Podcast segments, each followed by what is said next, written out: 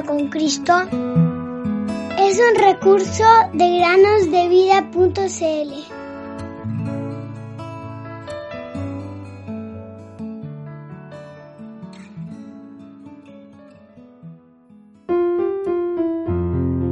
Sea bendito el nombre de Dios de siglos en siglos, porque suyos son el poder y la sabiduría. Daniel 2.20 Bienvenidos queridos amigos y amigas a un nuevo día de meditaciones en el podcast Cada día con Cristo. Un hermano llamado Timoteo compartió una vez la siguiente experiencia. Mi abuelo falleció el 21 de diciembre de 2013 debido a un cáncer. A lo largo de su vida, incluso mientras yacía en su cama en el hospital, hacía la misma pregunta a cualquiera que se le acercara por primera vez. ¿Conoces a mi Salvador? Muchas personas respondían diciendo que conocían quién era Jesús. Pero la pregunta de mi abuelo era específica. ¿Conoces a mi Salvador?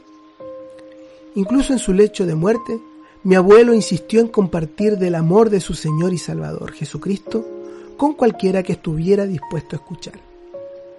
Hoy deseo compartir el amor del Salvador de mi abuelo con ustedes. En Romanos 3:23 se nos dice que todos pecaron y están destituidos de la gloria de Dios. Y en Romanos 6:23 leemos, porque la paga del pecado es muerte, pero la dádiva de Dios es vida eterna en Cristo Jesús, Señor nuestro. Todas las personas hemos pecado, y esto nos pone en el camino al infierno. Dios no nos envía al infierno. Nosotros mismos nos dirigimos al infierno a causa del pecado. Él no puede tener pecado en el cielo. Sin embargo, debido a su gran amor por nosotros, Él envió a su Hijo para que muriera y así pudiésemos vivir.